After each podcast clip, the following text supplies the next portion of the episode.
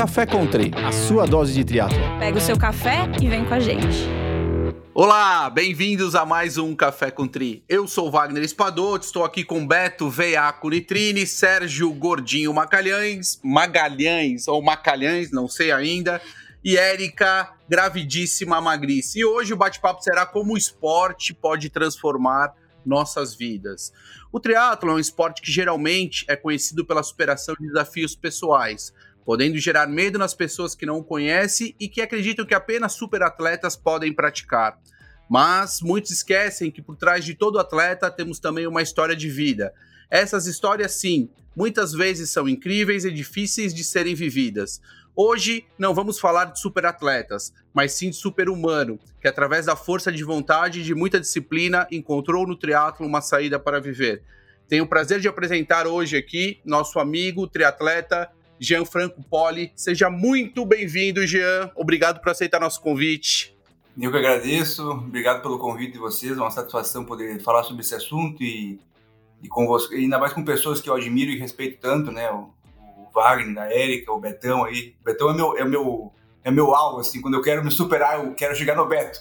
Mas você tá mirando baixo, hein? Tá é mirando baixo, hein? Mas eu não posso pegar, né, pô? Isso é que você não me conhece ainda, Jean. Você não me conhece então- ainda, Jean. Aí você vai ficar fã.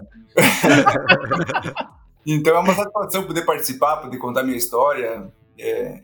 Enfim, se conseguir ajudar uma pessoa já é uma grande vitória. É claro que é a minha história, é... algumas coisas serviram para mim, talvez não sirvam para outras pessoas, mas assim, é, eu acho que às vezes ouvir uma, uma história de superação, enfim, como tantas outras que existem por aí, acaba dando um insight em algumas pessoas, às vezes conseguem também ter uma atitude de mudança, enfim, aí, e, e ter uma perspectiva diferente de vida. Aí. Eu quero saber o seguinte, se apresenta para nós, quem é o Jean Franco? O pai, o atleta, o trabalhador, quem é o Jean? Então, eu sou médico, né? Sou, sou clínico geral, trabalho com urgência e emergência. É, eu trabalho é, em vários lugares diferentes aqui na região. Trabalho no SAMU, trabalho no Hospital Regional do Oeste, trabalho no Hospital da Unimed, trabalho no Serviço de Resgate Aeromédico. Deixa eu ver ainda mais que eu trabalho. É, trabalho na Prefeitura Municipal de Chapecó, concursado. É, então, em todos os serviços de urgência e emergência aqui da minha, da minha região eu trabalho. É, sou pai do Enzo e da Isabela. É, minha filha tem nove, vai fazer nove anos agora, em novembro. Meu filho vai fazer quatro anos em dezembro. É, sou casado com a Cidiane, fazem 13 anos já. Ela também já... Ela vivenciou quase toda a minha história é, de superação em relação ao uso de drogas e álcool, enfim. É, viveu bastante coisa ruim e também bastante coisa boa depois que isso mudou. Então, é isso aí. Trabalho bastante. Quando eu trabalho pouco, trabalho mais ou menos umas 80 horas por semana. Quando bastante... Aprende, Serginho, aprende o que é trabalhar, gordinho. E já cheguei a trabalhar numa semana 150 horas, sim, direto, né? Eu preciso até fazer a conta agora quantas horas tem numa semana, que eu acho que você extrapolou aí, eu não sei. Eu tava pensando a mesma coisa aqui também. 158 horas numa semana. Caraca, meu. Nossa, mas é isso emendando plantão em, em, outro plantão? É, na verdade, assim, sai de um serviço vai pro outro, né? Sai do SAMU, vai pro hospital regional, sai do hospital regional, vai pra Unimed, sai da Unimed, vai pro serviço aéreo, aí volta pra Unimed, volta pro serviço aéreo, vai pro regional e fica trocando, né? Claro que nesses intervalos você consegue descansar algumas, algumas horas, né? Duas, três, quatro horas às vezes, mas não é aquele sono reparador que todo atleta precisa ter. Então, às vezes. contrário, né? Não, completamente o contrário. Então. E ainda quando eu tô em casa de folga, que eu vou dormir, que eu tenho oito horas para dormir, eu fico acordando, né? Tipo, eu durmo duas horas, acordo. Aí eu levanto, uma água tal, como alguma coisa, deito e durmo duas horas, acordo de novo. E fico, né, picando o sono, porque o corpo tá acostumado, né? Então. Meu Deus. Acaba que. E, e Jean, você mesmo falou aqui, você é um dependente em recuperação, podemos falar assim? Conta um é. pouco sobre essa, essa história, faz quanto tempo? Conta um pouquinho dessa fase da sua vida pra gente ter o seu contexto aí. É, então, a gente quando trabalha, assim, é uma coisa que a gente aprende independência química, né? A gente nunca, a gente nunca se curou, né? Independência química é uma coisa que não tem cura, né? É que nem diabetes, hipertensão, uma coisa que você controla, né? Você parou ali, então você é, é uma parte do tratamento é admitir que você é um dependente químico ou adicto em recuperação, né? Um, um alcoólatra em recuperação. É, você está sempre tendo que se superar. Não dá para dizer assim, ah, hoje, beleza, eu estou curado, posso beber? Não, não pode. É o resto da vida. É uma coisa que tem que ser. É, claro, tem a história do só por hoje, né? Só por hoje eu não vou beber. Isso acaba meio que se tornando, de certa forma, é, automático depois de um tempo, né? Porque você muda o foco, né? No caso, eu mudei o foco pro trabalho e pro triatlo, né? Então, e pra minha família, obviamente, né? Então, eu comecei a usar drogas é, por volta aí dos 12, 13 anos de idade, né? Me lembro até hoje que na rua que eu moro, eu moro no mesmo lugar faz uns 30 e poucos anos já, então é, na, na, na, rua que eu, nessa rua que eu moro aqui tinha um vizinho que ele era odiado por todos os outros vizinhos, pelo fato de que ele era usuário de droga, né? Maco, é, usava maconha, cocaína, bebia, fazia um monte de fiasco, brigava na rua, esse cambal. E aí, claro, né, o cara ao invés de se, de, de se espelhar em outras pessoas, eu olhava aquilo e dizia, nossa, o que será que ele tem, né, que que chama tanta atenção das pessoas que ele é tão falado, né? E aí eu acabei procurando ele um dia, eu fui até ele, me lembro até hoje, da cena, inclusive, assim. Eu pedi pra ele, ó, oh, me dá um pouco desse negócio que você fuma aí, que todo mundo é, fala mal, não sei o quê. E dele me olhou com estranho, imagina um pezinho de 12 anos, de 12, 13 anos, né? Ele falou, você tem certeza disso? Eu falei, eu tenho, né? Ué, se você pode, por que eu não posso? E daí ele me deu maconha pela primeira vez, né? Foi a primeira vez que eu tive contato com outra droga, né? Tanto que eu me lembro que ele me deu um pouco, eu cheguei em casa, ao invés de enrolar aquilo e fumar, eu ficava cheirando no saquinho, assim, tipo, que é a loucura disso aqui. E aí foi, né? Comecei a fumar cigarro também, escondido, obviamente, do meu pai e da minha mãe, eles não sabiam. É, e, e aí comecei a aprendi a fumar maconha e tal, fiquei um tempão fumando maconha esporadicamente, é, usava tabaco também esporadicamente, e isso até uns sei lá, 17, 18 anos, né? Aí com 18 anos aproximadamente, é, através de um tio meu, eu queria, eu pedi pra ele me, me, me, dar cocaína, né? Aí comecei a usar cocaína também, tinha bastante medo, sempre tive medo de usar, né? Por medo de overdose, enfim. Aí depois que eu via que não dava nada, enfiava o pé na jaca, né? E aí comecei, é, eu, é, consumir álcool de uma forma assim, absurdamente fora do normal, bebia, sempre bebi muito, né? É, era um grande problema que eu tinha eu não sabia beber pouco. Se era para beber, era para beber até não ter mais noção do que era o, o que estava acontecendo, entendeu? É, que, é o, que é o comum que acontece com todo usuário e, e alcoólatra, né? O primeiro copo é que é o problema, né? Ele toma o primeiro e depois não para mais, né? Esse aqui é o grande problema. Exatamente. E acaba é, tô, perdendo noção do que ele mesmo está fazendo, então acaba se tornando um problema para as pessoas que estão ao redor dele, inclusive, né? E aí foi. Eu é, fiquei assim, eu usei droga até os 28 anos, 29 anos mais ou menos, deixa eu ver, eu tô com 36, fazem. É, até os 30 anos dá pra dizer. Então, só que é assim, é claro que daí com 18 anos, o meu pai ficou sabendo, de um tempo, ele descobriu tal, que eu tava fumando cigarro, eu pegava. Meu avô tinha uma conta num bar aqui perto de casa, aí eu pegava cigarro na conta do meu avô, escondido, né? Porque minha avó também fumava, então eu dizia que era pra ela e acabava pegando pra mim. É, bebia cachaça no nome dele, enfim, anotava tudo no nome dele, né? Enfim, é, vizinhança toda conhecida. Aí meu pai descobriu, tentou de todas as formas, eu fui psicólogo, psiquiatra, terapeuta, enfim, não resolveu. Daí ele me internou em Porto Alegre. Eu fiquei, eu fiquei 45 dias, numa, na, que na época era, era, acho que era uma das melhores clínicas que tinha no país, né, a Pinel. E quantos anos? Quantos anos você tinha nessa época? 18. 18, 18 anos. É, mas na verdade, assim, pra mim foi um passeio, né? Eu fui lá, não queria nada com nada, pra mim não. Não queria saber de parar de usar, entendeu? E aí saí de lá, obviamente, logo depois. Logo... Como era o nome da clínica? Clínica Pinel. Pinel? Pô, é. que nome, hein, meu? eu acho que existe até hoje essa clínica. É clínica bem grande. deu o nome de Pinel na clínica de reabilitação. É, mas olha, não, eu não tenho certeza, mas se não me engano, Pinel era o sobrenome de um cara que era um psicanalista, um psiquiatra, especialista em dependência química, enfim. Então isso, então uma... É isso mesmo, é, foi, foi daí que é, veio. A gente fala é. que tá, o cara tá Pinel. É, mas tá é por Pinel. isso, é por causa do nome do cara, tá certo. É, por causa do nome do cara, exatamente. E era uma clínica, é, é uma clínica, não sei se existe ainda hoje também, mas era uma clínica bem grande na época, né? Enfim, tinha dependência química masculina e feminina, tinha ala psiquiátrica, né? Que era só doenças psiquiátricas masculina e feminina, então era uma, uma clínica bem grande, bem conceituada, né? É, enfim, aí saí de lá, obviamente, logo depois voltei a usar. Só que, claro, com o passar do tempo, é aquela história, ah, a maconha é a porta para cocaína, a cocaína é a porta para o crack, E assim vai, né? É uma escadinha que você vai subindo ou descendo, enfim, né? É, eu acabei começando a chegar num nível de uso, de consumo, assim, que não, não era mais uh, tolerável, né? Então, eu acabei daí, nesse meio tempo, eu tentei fazer vestibular de medicina várias vezes, batia na trave sempre, acabei passando em, em fisioterapia.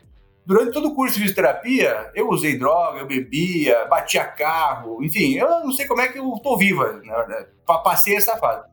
Nem a gente sabe, mas eu quero saber o seguinte: nesse, nessa, depois que passou tudo isso, que você embicou, né? Essa é a grande verdade.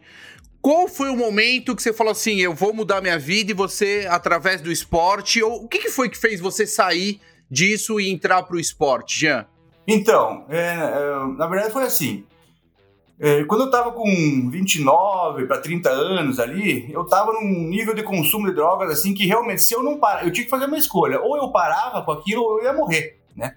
Eu estava usando cocaína todo dia, e não, era, e não era pouco, eu usava mil reais por dia, dois mil reais por dia, eu usava crack, eu tomava duas garrafas de uísque por dia, tomava 20 garrafas de cerveja por dia. Caraca. Eu fiquei assim, antes de me internar na última clínica, que foi a que realmente resolveu o meu problema, digamos assim, né? Eu fiquei 20 dias mais ou menos trancado no meu apartamento, não falava com ninguém.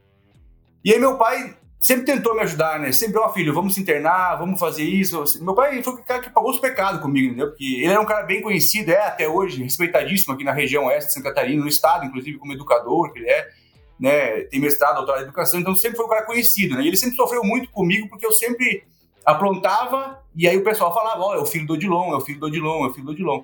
E aí ele chegou comigo um dia e falou assim, ó, oh, filho, ele me mandou uma mensagem de texto, porque eu não atendia mais dele, né? Ele falou, oh, filho, eu desisto de ti. Eu sei que tu vai morrer se tu continuar assim. Eu, como pai, sinto muito em falar isso. Mas se você quiser ajuda, você vai me procurar. Eu não vou mais procurar, eu vou deixar você fazer o que você quiser da tua vida. Se você quiser ajuda, eu tô aqui para te ajudar. É, eu não sei se vai dar tempo de fazer isso, porque do jeito que você tá, você vai morrer logo. E aquilo meio que mexeu comigo, assim, eu tava em casa totalmente transtornado, Ainda assim, fiquei uns 3, 4 dias usando direto droga, até que eu mandei uma mensagem para ele falando assim: ó, se tu quiser me ajudar, você vem aqui em casa para me internar, né? Porque senão não vai ter jeito. Na, na, mesma hora, ele não pensou duas vezes, saiu do trabalho, onde ele estava, veio lá em casa, eu abri a porta para ele, ele viu a cena de guerra, né? Garrafa de uísque para aquele lado, cigarro. Enfim, uma cena horrível, né?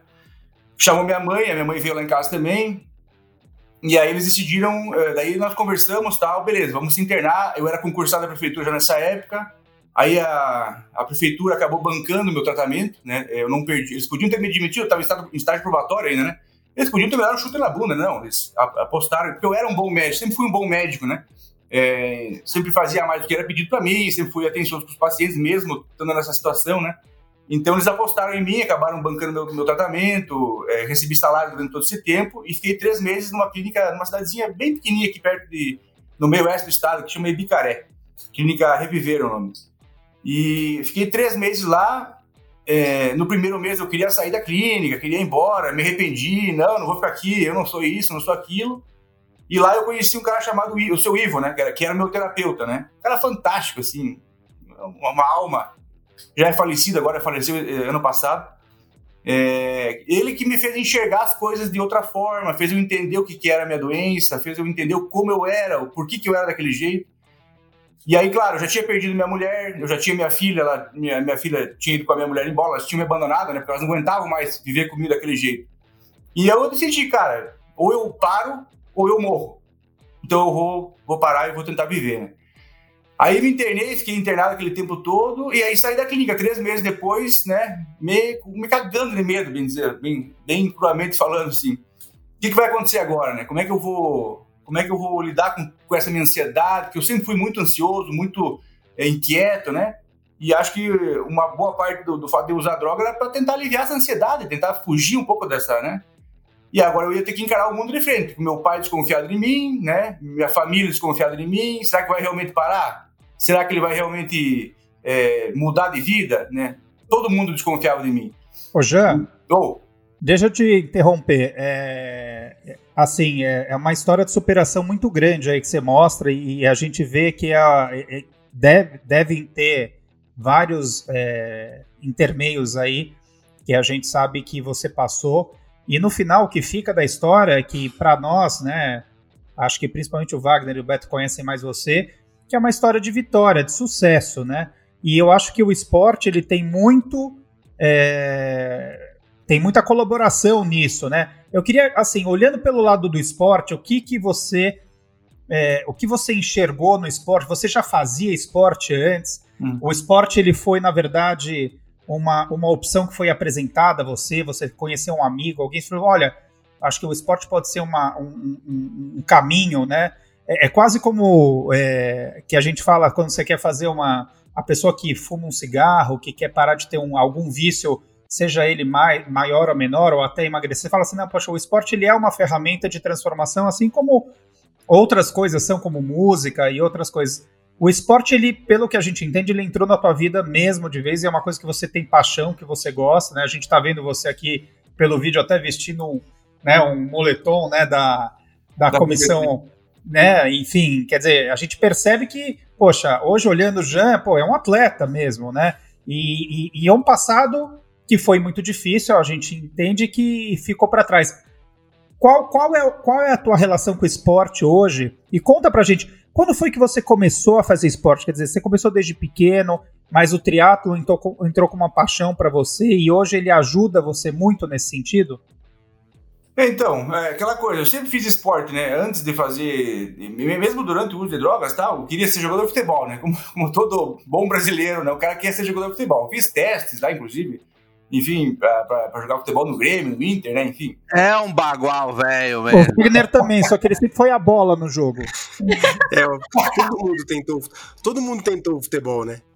Puta, é. todo, todo, todo triatleta, todo, todo cara que faz esporte um dia tentou jogar futebol, né? O Serginho, era ruim, foi Serginho tentou ser campeão no jet ski que eu Não, sei. eu jogava, eu jogava polo aquático, por isso que eu nado muito bem e tenho a melhor natação desse programa aqui, 45 minutos no Ironman, tá bom? É, eu não tenho o melhor tempo, tudo bem, segue, segue. Vamos lá. E, então, eu sempre fazia esporte na escola, enfim, mas não é aquela coisa que como é hoje o teatro. Quando eu parei de. Eu voltei a trabalhar, enfim, eu ainda fumava cigarro, né? Eu fumava aí mais ou menos uns 40 cigarros por dia, né? É, aí o que, que eu pensei? Bom, eu não vou poder ficar fumando só para descontar minha ansiedade, preciso fazer alguma coisa para mim. Aí comecei a. A gente tem um lugar em Chapecó, agora tem mais, mas naquela época tinha só um eco, um eco parque, né? Que era um lugar, assim, um parque para as famílias caminhar, enfim, né? Aí eu comecei a eu comecei a ir lá caminhar com a minha mulher. E lá dava umas voltas caminhando tal. Daí comecei a dar uma volta caminhando, uma volta correndo. Eu quase morria, né? Mas comecei. Tinha uma professora de educação física que trabalhava no posto de saúde que eu trabalhava. E um dia eu comecei, a, eu sabia que ela, ela dava personal de corrida e comecei a pedir umas dicas para ela, oh, isso, aquilo, tênis e tal, como é que é isso para correr e tal. E ela me olhou e falou assim: escuta, tu não tá afim de conhecer o pessoal do triatlo? Eu falei, você tá é louca? Meu, fumo cigarro, eu né, mal e mal corro um quilômetro tô morrendo, você quer me apresentar triatlo? Eu falei, não, né? Você tá é, pirou cabeção. What is triathlon, né? É, exatamente. Aí, nessa época, minha filha já me cobrava assim, ó, pai, você tem que parar de fumar, porque você tá fedido, porque não sei o quê, porque não sei o que lá. Beleza, vou parar de fumar. Aí, ou seja, vai aumentar a ansiedade, né? Aí, no dia dos pais, há cinco anos atrás, eu digo, não, eu vou parar de fumar. Há quatro anos atrás. E, eu, e aí, nesse dia, eu larguei mão do cigarro, né? Parei de fumar. É, e aí comecei a correr. Ia pra rua, corria. Ia pra rua, corria. Ia pra rua, corria. Aí começou a me dar canelite, porque eu queria correr mais do que eu podia. Corria 40 km por dia, assim que nem louco. É, ah, vou correr 40 né? cigarros, cada cigarro um quilômetro. Cada hora corria. de trabalho é um quilômetro. É, tá louco. Aí, daí, daí que a, a Maíra veio de novo pra mim, que é essa professora do casamento, e falou assim: ah, você não quer conhecer o Thales, que é o cara do, do teatro em Chapecó, tal, assim, assim, essa. Eu falei, tá, mas passa o contato dele, né? Vamos ver qual é que é essa loucura aí. Aí ele veio, falou da Associação dos Triatletas do Velho Oeste, que a gente tem até hoje, né? É, falou se eu não queria conhecer, eles iam fazer um simulado num dia pra mim lá conhecer e tal. Aí eu até fui, dei uma olhada como é que era o simulado, falei, cara, isso não é pra mim, né, bicho? Eu, é, eu, eu pensei, eu, eu mal e mal corro, eu vou nadar, eu não sei nadar e vou, vou pedalar ainda? Não, né? Não tem como. Aí ele, aí esse, esse mesmo Thales tinha uma bike para vender, né? Uma Speed. E, eu, e, ele me ofereceu a bike, eu falei, 3 mil reais uma bicicleta? Você tá maluco? Pirou o cabeção. Isso aí é mil. Mas, pô, você gastava mil por dia em droga, pô. 3 mil tava barato isso aí, pô. o investimento melhor. Não, o pior é que assim, esse foi um dos raciocínios que eu tive quando eu comprei a bike, né? Pensei, pô, Eu gastava muito mais que isso na, em droga, né? Por que, que não? Tá, beleza, comprei a bike. Eu me lembro até hoje o primeiro dia que eu saí pedalar. De calça leg que eu tinha roubado da minha mulher, com tênis da Adidas que parecia uma sapatilha, sem capacete e sem lanterna nenhuma, de noite. Aí eu andando Calça na leg, né? Pô, tinha que ter uma foto o cara, disso. o cara não se Não, matou eu- os anos eu- todos, ele quase se matou no primeiro roda de bike. Não precisa nem de momento roda presa. O cara saindo Não. pra pedalar de legging da esposa já matou, já, né? Esse- exatamente. Calça já foi o fusou, né? momento. Calça fusou.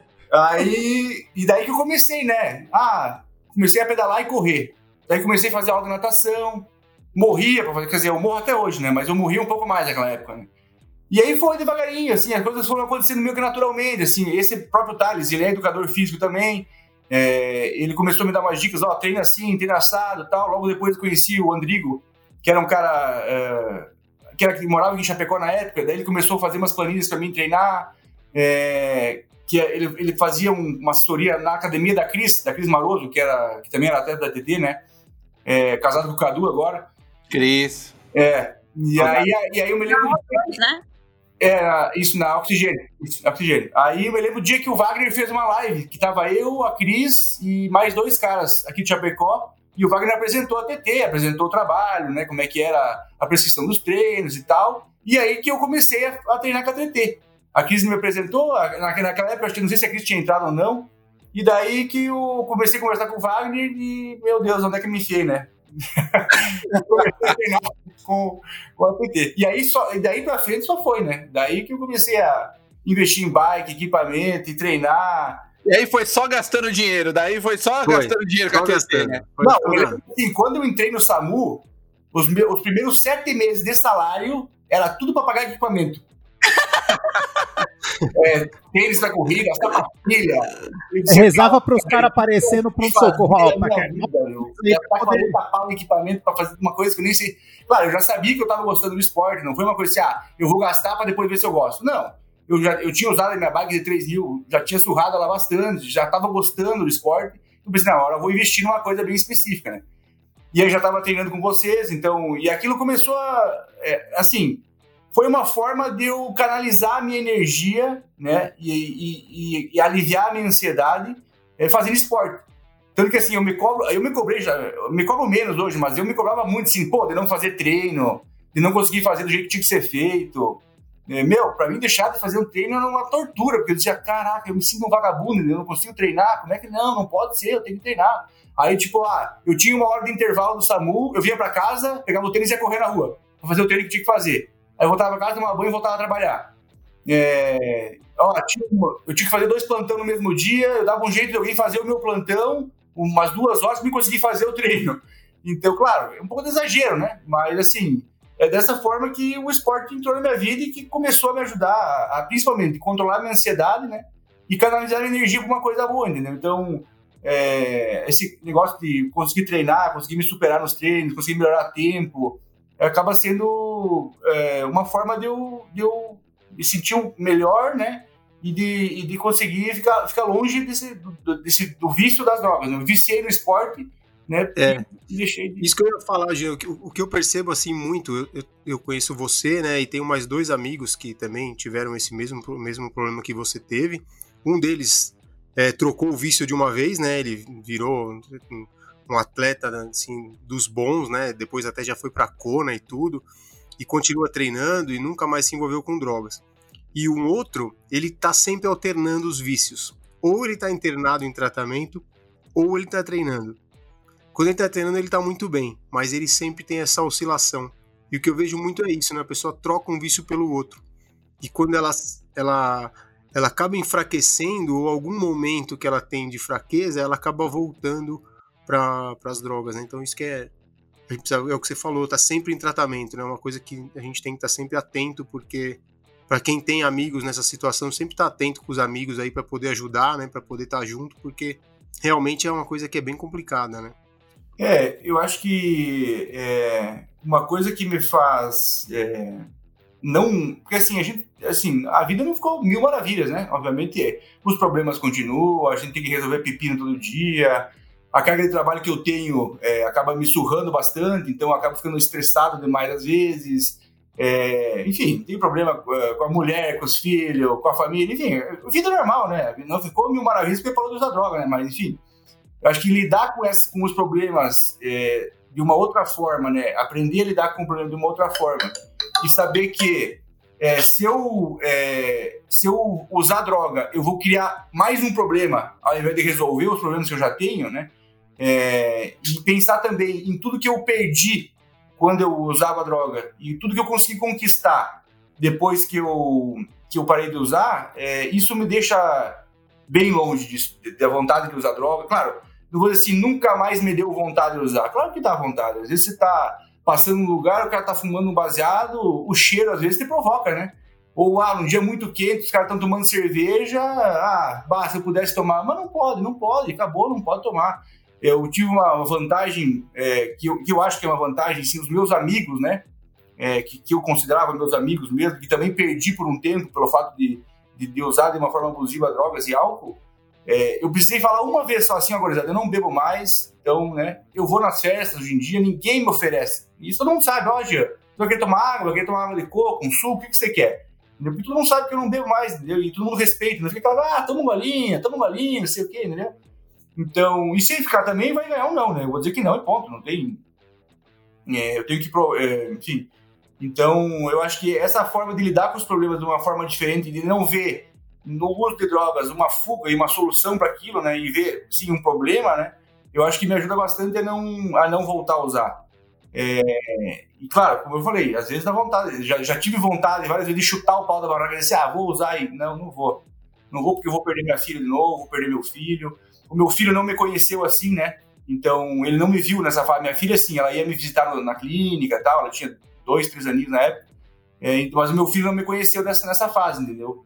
Então, acho melhor não, não voltar com isso para não, não prejudicar mais ninguém não me prejudicar também, né? Acho que o Serginho tinha uma pergunta. Não, minha pergunta é, é o Jean, é, você falou que você, enfim, como médico, você tem várias atuações em vários lugares, né? Uhum. E o triatlon são três esportes, né? A gente sabe que não é fácil, é muito mais fácil a gente conseguir tempo só para fazer um esporte do que fazer três. Uhum. Como é que é a tua rotina hoje de, de treino? E, e, e, tendo em vista que o, o você gosta muito do, do teu trabalho como médico e você também tem essa paixão nova pelo triatlon, como é que você divide né, o teu tempo, né, dormindo pouco, indo de um lugar para o outro, é, com os teus treinos de triatlon? Como é que funciona isso, né? Porque é, você já até já comentou com a gente que você dorme muito pouco, né? E você dorme picado. Conta um pouco para a gente da rotina e, e, como é que é essa tua rotina hoje de, com o trabalho e o treino? É, então, é, é, é existe bastante disciplina, né? Não dá para deixar a preguiça é, falar mais alto, mas assim, os meus treinos eles estão na minha agenda, né? Eles fazem parte da minha programação semanal. Então, naquele horário, toda segunda eu vou treinar, naquele horário, toda terça eu vou treinar, naquele horário, toda quarta eu treino. Então, por exemplo, assim, ah, se eu, eu trabalho, eu, meu trabalho é assim, eu trabalho pelo menos 12 horas por dia. Então, não, a não ser que nem hoje, por exemplo, eu, hoje eu tô de folga, né? Então, hoje é meu domingo. Eu não trabalho hoje, é, geralmente é nas quartas-feiras que eu não trabalho. É, a cada 15 dias eu tenho plantão à noite, mas durante o dia, pelo menos, eu tô em casa, né? Então, mas assim, vou falar da minha semana, né? Segunda-feira eu trabalho das 7 da manhã às 7 da noite. 7 e 20 começa meu treino de natação. Né? Ou às vezes 8 e 10, dependendo do horário que eu consigo chegar na academia. Então, esse é, esse é o horário que eu tenho na natação na segunda-feira. Na terça-feira, eu trabalho uh, ou 12 ou 24 horas. É, como eu trabalho no serviço aéreo, e é um serviço, digamos assim, bem especializado, né? Durante o dia eu tô lá. Então, é um serviço de resgate, a gente tem um, um helicóptero aqui, a gente consegue, a gente faz transferência de paciente grave, atendimento de acidente em rodovia, né? É, então, assim, é um serviço que é pouco acionado. Claro, serviço, pouco... serviço aéreo. É, serviço aéreo. Ah, a gente sabe, a Erika tem, tá meio, muito aérea ultimamente também com a gravidez, ela sabe bem como é que é isso aí também. Mas aí você fica, você fica, é, assim, você fica de plantão na base esperando algum chamado. Isso, isso. A gente fica, isso, a gente fica lá esperando o, o chamado, né? E aí eu levo a bike e o rolo junto, né? é, isso que eu ia falar. Eu já vi você lá pedalando no rolo, no, no, isso, nos, é. tempos de, nos tempos de Tour TT. E você pedalando no rolo no hangar lá. Exatamente. Devia estar fresco ali eu monto lá o equipamento e daí assim, ah, a gente mais ou menos tem assim um, uma ideia de quais são os horários que mais dá ocorrência e quais que não dão, entendeu? Então, procura usar esses intervalos ou o fim do plantão, né? Para fazer os treinos é, é, para conseguir conciliar o trabalho com o treino, né? Então isso me ajuda bastante. Então eu consigo treinar na terça-feira e aí assim na terça eu tenho musculação e bike. Então eu chego lá, lá tem uma academia, né? Que é porque a gente trabalha junto com a Polícia Civil, né? Então no hangar lá da Polícia Civil tem uma mega academia, bem estruturadinha, bem legal. Então de manhã eu faço treino de força geralmente, ou faço treino de bike de manhã e de tarde eu faço o treino que faltou, né? Então eu consigo, claro, já aconteceu várias vezes de eu estar tá lá pedalando todo suado, pá! Aí tem que sair correndo, eu deixo a roupa já preparada, já tiro a roupa suada, já me seco rapidinho. Eu já contei, eu levo 2 minutos e 30 para me vestir. Transição mesmo, transição. É treino de transição, exatamente. O cara é um ninja na transição, né? Pô. Agora tem um problema. Se o senhor, no hangar, leva 2,30 para tirar a roupa suada e vestir-se com um macacão laranja, por que temos aí tempos maiores nas transições de um 70.3? Você não tem urgência. A pergunta que não quer calar. Tem Fala que deixar o uniforme, Wagner. É o uniforme que tem que deixar. Tem que ir com aquele macacão. Ele tem que ir. Aí vai mais rápido. É que aquele macacão de strip. É, vai melhorar, viu? Vai melhorar. Você sabe que eu já descobri, né? Você tá treinando muito macacão e tá esquecendo do macaquinho. É simples assim, né? é isso. Tá certo. Então, aí, aí na terça é assim, né? Na quarta-feira eu tô de folga durante o dia, então eu consigo. Na quarta eu tenho natação e corrida. Então eu consigo treinar. Aqui atrás da minha esteira, né? Eu comprei uma esteira para deixar em casa. E daí eu consigo chegar em casa, trocar de roupa, subo na esteira, corro, beleza, tá feito o treino, né? A minha bike tá aqui do lado, ó, aqui, tá aqui do ladinho. Então eu deixo tudo montadinho, né? Eu tenho a minha, a minha caverninha do sofrimento aqui em casa que, enquanto eu tô em casa, também consigo treinar aqui. É, na quinta-feira eu não treino, porque eu faço 24 horas de plantão e aí não tem como, não tem intervalo hábil né, para mim, mim treinar. Na sexta eu treino corrida depois do, trabalho também, eu começo às 7 da manhã e termino às 7 da noite. Então eu faço corrida de noite e aí final de semana varia, depende do eu tô de plantão, né? Tem final de semana que eu não consigo treinar, tem final de semana que eu consigo treinar durante o dia ou de noite. Enfim, eu vou ajustando conforme o, conforme o final de semana de plantão é. É, às vezes é meio pesado, por exemplo, assim, quando eu tenho plantão na quarta noite, eu faço 48 horas direto de plantão. Então eu começo na quarta e vou parar na sexta noite. É, e aí, claro, eu chego em casa na quarta, na sexta noite e vou treinar. Não tem outra escolha. Ou eu treino naquele horário ou não vou treinar, né? Então, achei, aí, achei legal, às vezes é meio pesado. Eu não consegui achar o leve ainda em nenhum dia desses daí que você falou, mas tudo bem. pois é. Eu ia falar isso, eu não sei, você realmente não, não tem nem um minuto para pensar, né? Porque se você para pra pensar, será que eu vou treinar? Você não treina. É, então. O cansaço bate, como é que é essa parte mental aí que eu, eu preciso aprender? Quando surge essa dúvida, geralmente eu começo a treinar, né? Então, eu vou lá. Se eu não aguentar, eu paro. Ah, e aí o cara vai, não, é só em 5 minutos. De 5 em 5, de 5 em 5, de 5 quantas vezes terminou o treino, né? É, então, às vezes, por exemplo, natação, que nem hoje de manhã eu tinha, eu tô fazendo, como eu nado super bem, né? natação é assim, um negócio Michael Phelps, né? Peraí, deixa eu chamar o coach aqui. eu tô fazendo alguns treinos só de técnica na quarta de manhã, né? É, substituindo o treino que tá na planilha. Então, por exemplo, eu estava de plantão noite passada na, na, na UTI Covid aqui, é, e, e, aí hoje de manhã eu acordei e fui para natação. Porque, ah, tava cansado, tava de saco cheio, meu, vou lá para apanhar, né? Porque a minha treinadora aqui, é, meu, não quer, ela não é moleza, né? É que nem o Wagner, assim, ela não quer nem saber. Tu tá aqui, então tu vai sofrer, entendeu? E aí, tudo bem, era uma escolha que eu tinha, não. E aqui fica aquela coisa, bah, eu vou para casa hoje, eu vou ligar, vou dizer que não vou ir, tô cansado. Não, cara, não, eu vou lá eu vou lá. Se eu cansar, eu vou dizer, não, não tô bem, machuquei a panturrilha, machuquei as costas. e, a, e, a, vergonha de sair no meio do treino da piscina? É, o cara que entrou na piscina, o cara não sai mais. É o orgulho, é o orgulho.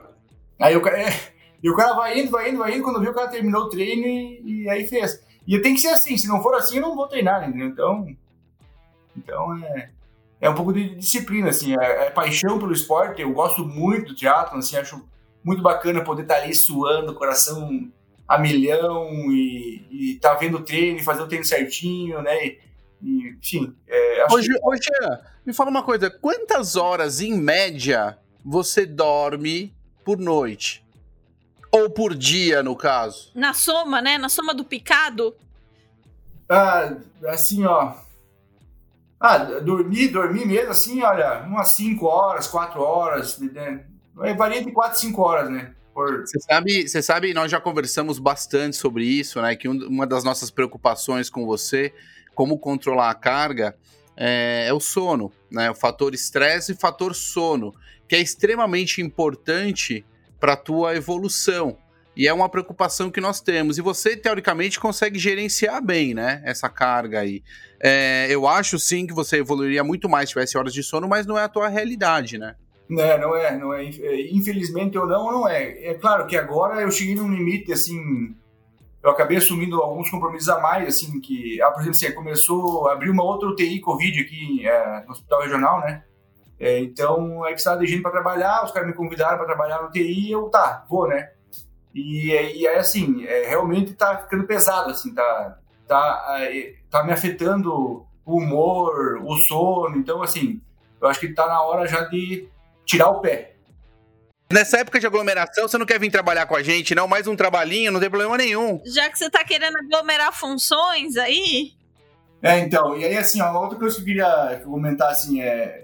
Eu, uma, uma, coisa que eu sempre percebi em relação ao uso de drogas, por exemplo, né? era a questão da compulsão, né? Não dá para usar pouco, não dá para beber pouco, era para chutar o pau, né? Para enterrar a cara na, na, droga mesmo. E é meio que é um padrão, né? É assim com o trabalho, é assim com o triatlo, então não dá para brincar de treinar. Tem que treinar até, né? Ah, não dá para brincar de trabalhar, tem que trabalhar até não ter mais horário, entendeu? E é uma coisa que eu tenho me policiado para mudar também, entendeu? Porque assim, ah, meus filhos sempre falta, né? Eu chego em casa, meu, é uma festa, porque nunca tô em casa, né? Então eles sentem falta. Esse dia eu estava de plantão, meu filho ficou mandando vídeo para mim que estava com saudade. É, isso acaba. É, eu, eu, fico chateado, né? Porque, poxa, é, dá para diminuir um pouco a carga de trabalho, dá para viver um pouco mais, dá para né, ser menos workaholic, né? Porque senão o cara acaba entrando numa outra paranoia que não é saudável também, né? Entendeu? Então, mesmo em relação Exato. aos treinos de teatro, assim, é, não, eu vou treinar, vou fazer o que eu preciso fazer, vou cumprir a planilha, tá, mas não deu, beleza, não deu, né? Vamos respeitar o corpo. Bom, esses dias, no final de semana, eu escrevi no grupo lá do, do Azar, falei, olha, não vou aguentar, eu preciso de um tempo para descansar, porque estou é, no meu limite, se eu capaz de me machucar ou de né, dar um... É, tem dias que tem que dar uma... Aliás, ó, já aproveita já, se você já não ouviu, ouça o episódio lá com o Roberto Beck lá sobre o sono e a importância dele também. É, eu, não, eu, o pior é que eu ouvi o episódio. Eu sei que você ouviu, mas não aprendeu. É. Ouvir é uma coisa, né? Colocar em prática agora. Executar é outro problema. É, exatamente, eu fiquei ouvindo aqui e digo, caraca, meu, eu tô totalmente errado, né? Enfim. E, mas é, são coisas para ir melhorando, né? Para ir, ir melhorando. E Jean, Quais são os seus objetivos com, com o triatlon, assim, daqui para frente? Ou o que, que você. Você coloca algum objetivo no triatlon também? Ou é mais a rotina de treino que te motiva? Ou você tem outros Não, objetivos? Meu objetivo é ser campeão mundial, ir pra Kona e ganhar Kona. ganhar Kona é o melhor. Não, acho que assim, o objetivo é basicamente assim, é primeiramente ter uma vida, um estilo de vida saudável, né, voltado ao esporte, voltado a, é claro, hoje em dia, hoje em dia, justamente pelo fato de trabalhar muito, de treinar certinho, eu acabei virando uma referência é, aqui na, em Chapecó. A gente tem um grupo de pessoas que treinam triatlo, alguns entusiastas que não treinam, mas que admiram muito. Então, a, acaba que eu acabei virando uma referência, não só aqui em Chapecó, mas em alguns outros municípios o pessoal sabe quem é o Jean, né? Que vai virar blogueiro, vai virar blogueiro. Não, não, isso não. Daqui a pouco ele tá com vídeo no YouTube e um canal. É, Jean, Jean de Chapecó Tri, podcast, você vai ver. É. Deus do livre. Então, assim. Não tem tempo. É... Que horas que ele vai fazer isso? É, exatamente, não tem tempo.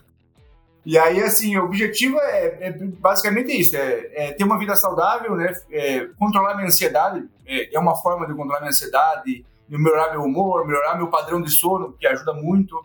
É, obviamente, melhorar meus tempos, né? Me desafiar. Eu, assim, ah, eu nado mal pra cacete, né? Mas assim, eu quero melhorar, eu quero nadar mal, eu quero nadar bem, eu quero melhorar minha natação, entendeu? Eu quero evoluir. Né? Quando eu tinha 40 anos, eu quero estar melhor do que eu tô hoje, entendeu?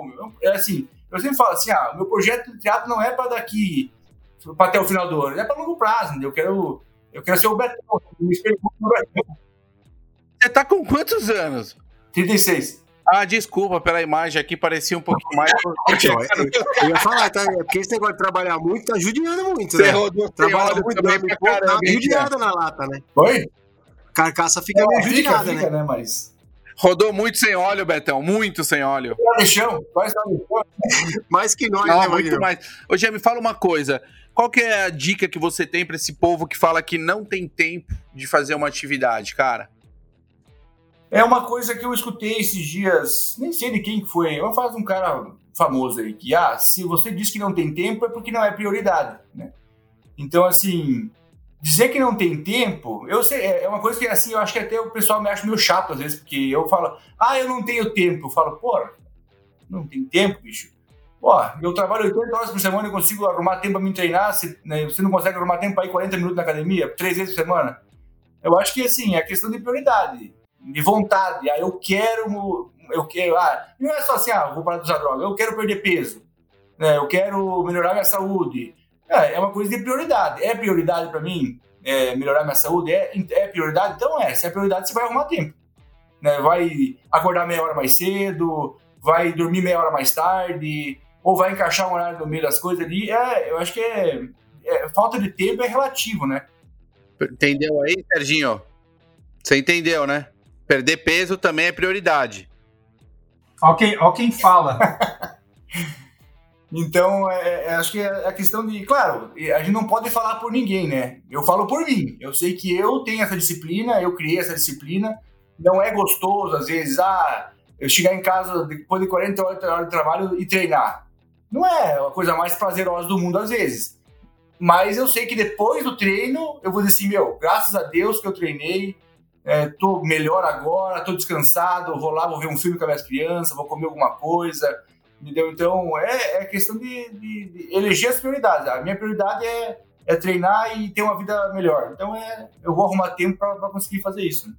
Ô, Jean, deixa eu, é, eu queria falar um rapidinho aqui, um, uma coisa que eu acho interessante, cara, que eu acho que uma coisa legal que a gente comentou, eu comentei com a Érica e até com o Wagner antes da gente fazer o, a gente, quando a gente falou de chamar você para vir hum. aqui, que acho que é uma coisa muito legal, que é trazer aqui para a gente conversar um pouco esse atleta, o atleta médio, né, cara? Não é porque hoje a gente fala tanto do cara, pô, o amador que foi pra Kona, o amador que faz isso, o cara que faz aquilo, o cara é bom porque ele fez tanto tempo, ele faz.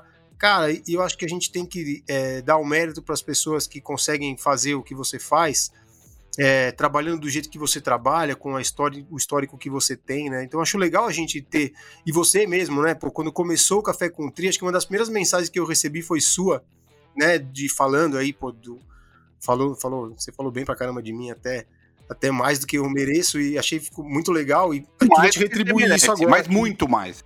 É, até te retribuir, porque foi muito legal e uma coisa que me deixou bastante satisfeito. E acho que é uma coisa que é legal da gente fazer aqui, daqui para frente, trazer pessoas, é, entre aspas, comuns, né? Porque você, pelo que a gente tá vendo aqui, tem pouco de comum, mas que é legal, né, da gente fazer isso e, e enaltecer essas pessoas que conseguem fazer essa mudança de vida e, e levar o esporte de uma maneira é, amadora mesmo, né, leve para você mesmo, como você falou, tentar bater o seu tempo, tentar fazer o, que, o melhor que você pode dentro daquilo que você consegue.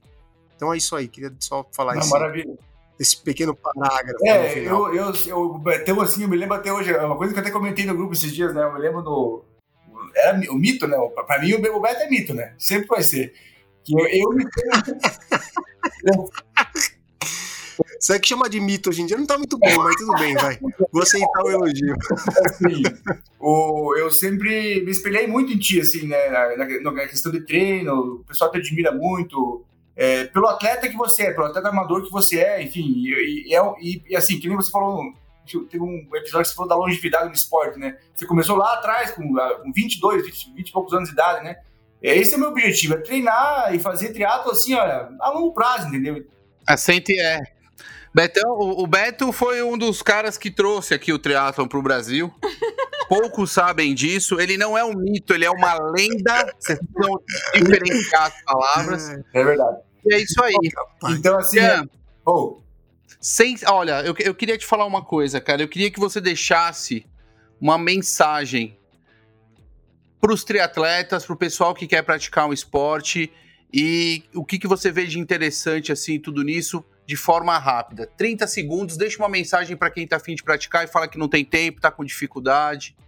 Manda bala.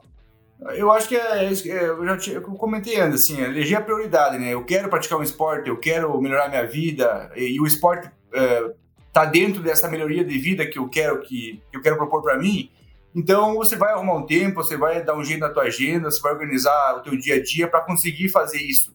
Obviamente você não precisa fazer triatlo, né? Se você quiser correr só, você pode correr. Se você quiser fazer musculação, você pode fazer musculação.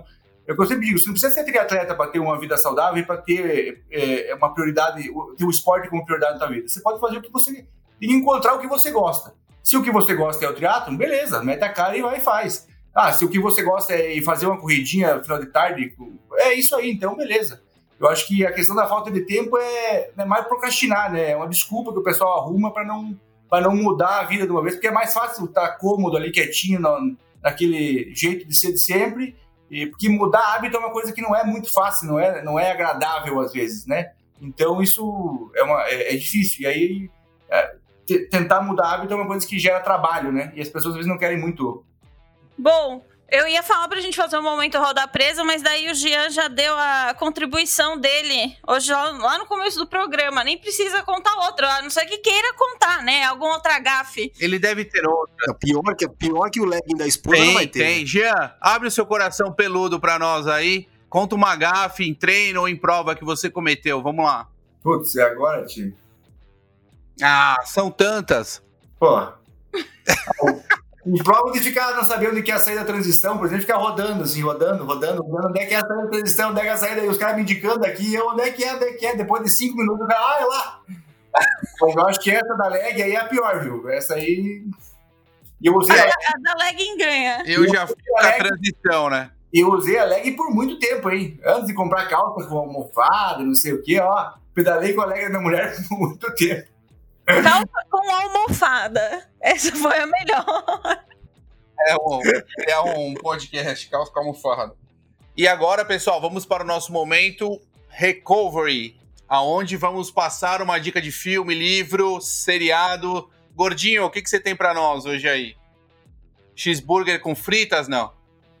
Hoje, hoje eu vou pro, pro negócio da tua idade. Você lembra, você lembra do, você lembra do Daniel San e do Sr. Você assistiu? É bom? Você, você lembra É lógico disso? que eu lembro. Então, tem, tem, tem um, uma série nova que chama-se Cobra Kai. É. Cobra Kai, que é que são aqueles caras 30 anos depois, eles se reencontram e enrola toda uma história, que é o, o Daniel San do Karate Kid com aquele loirinho que ele arrebenta, que dá aquele, aquela voadora gaivota na cara dele. É uma série no Netflix, meio água com açúcar, mas é divertida. Pra, pra gente que é saudosista que assistiu, vale a pena quando não tiver fazer nada. Cobra Kai. Boa, Betones. Cara, vou indicar um livro aqui que eu tava vendo aqui esses dias aqui, que é o As the Crown Flies, que é o livro do Craig Alexander, contando a, o caminho dele para ser campeão mundial em Kona. É um livro bem legal, ele conta os treinos, as viagens, tudo que ele fez. E vou fazer uma, uma dica aqui para quem tem filhos da idade dos meus, que eu tenho um de 10 e um de 7, que eu comprei essa semana o Gênio do Crime. Não sei se vocês chegaram a ler quando vocês eram. O Gênio do Crime jovens. era sensacional, tinha que fazer um trabalho. Sensacional. Era muito bom isso. Isso. Que era a turma do, a turma do Bola, é. né? Que colecionava figurinha, que é um livro bem legal de ler para as crianças à noite, que eu tô lendo para os meninos aqui e eles estão gostando pra caramba. É muito, então, uma muito dica bom. pros pais. Chegou aí. a ver isso, Érica? Não é do tempo da Érica. Não é. Né? Só o tempo do Bola, que é da Érica. Também não sei do que você tá falando. No caso, eu, a ah, bola, tá. eu. Érica? Eu, eu andei meio viciada na coluna do Alex Hutchinson pra Outside Magazine. Eu tava lendo umas coisas antigas dele. É um colunista, eu gosto muito dele, é um cara super estudioso.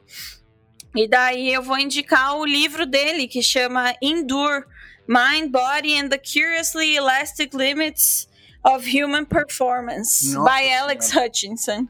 Meu Deus. Caramba. Eu gostaria de ler aqui. O, título já é o livro. O título é o livro. Não, eu gostaria de ler aqui o meu livro também, que tem mais ou menos um título assim em inglês gigantesco. Eu não vou conseguir, evidente, óbvio. Acho que vai. Então eu vou colocar é só aqui: The Secret of Running.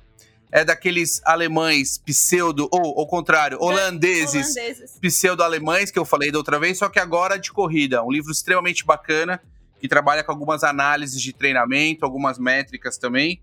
E é um livro que é para maximizar a performance que eu estou gostando bastante. Não estou lendo inteiro, evidente, óbvio também, mas eu vou lendo em partes, como eu sempre faço. Então é isso, né? Jean, tem alguma indicação aí? Ah, eu, eu, assim, eu gosto muito de filme, né? É, é, baseado em fatos reais. Eu assisti um filme bem interessante, fala sobre aviação, obviamente, né? É, é Capitão Cargill, é no Netflix.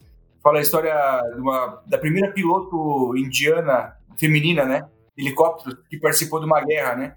É, tinha uma época lá que podia entrar no exército é, homens, né? E ela foi a primeira mulher a entrar no exército e a primeira mulher a se tornar uma comandante de aeronave, né? Então é bem interessante a história de, de preconceito, superação de desafios, enfim, é bem, bem bacana. Capitão Cardio. Que bacana, que bacana. E nossas redes, Érica? Arroba Café com Triatlon lá no Instagram. Eu queria agradecer, tipo, mil vezes o Jean por ter participado hoje do programa. E daí, o, o Jean, não sei nem como é que a gente procura o seu Instagram, porque é arroba g.i.a.n. Tipo, então não sei se dá pra procurar só Jean. Só Gianfranco Poli aparece lá. Gianfranco, literalmente poli, né? Polivalente, é. Incrível na sua história. Sensacional, Jean. Eu que agradeço o convite aí, pessoal. É, para mim é bem bacana aí conversar com vocês, poder estar participando e contribuindo aí. Eu falei, se puder é, ajudar ou inspirar uma pessoa já ajuda e é claro, é, falei, é a minha história. Tem gente que não gosta, tem gente que gosta. Enfim, é, espero ter podido ajudar aí e contribuir para mais superações, mais histórias. Existem várias histórias de superação aí, né? Então a minha é só mais uma história de superação. Eu acho que é, dá para contribuir um pouquinho aí. Não, vai ajudar demais, tenho certeza. Sensacional, galera. Valeu, Muito obrigado aí. Um abraço a todos aí. Valeu, valeu, Beto. Obrigado. Certinho, valeu, valeu Érica. Valeu. Valeu, galera. Até mais. É. Café Country, a sua dose de triatlo. Pega o seu café e vem com a gente.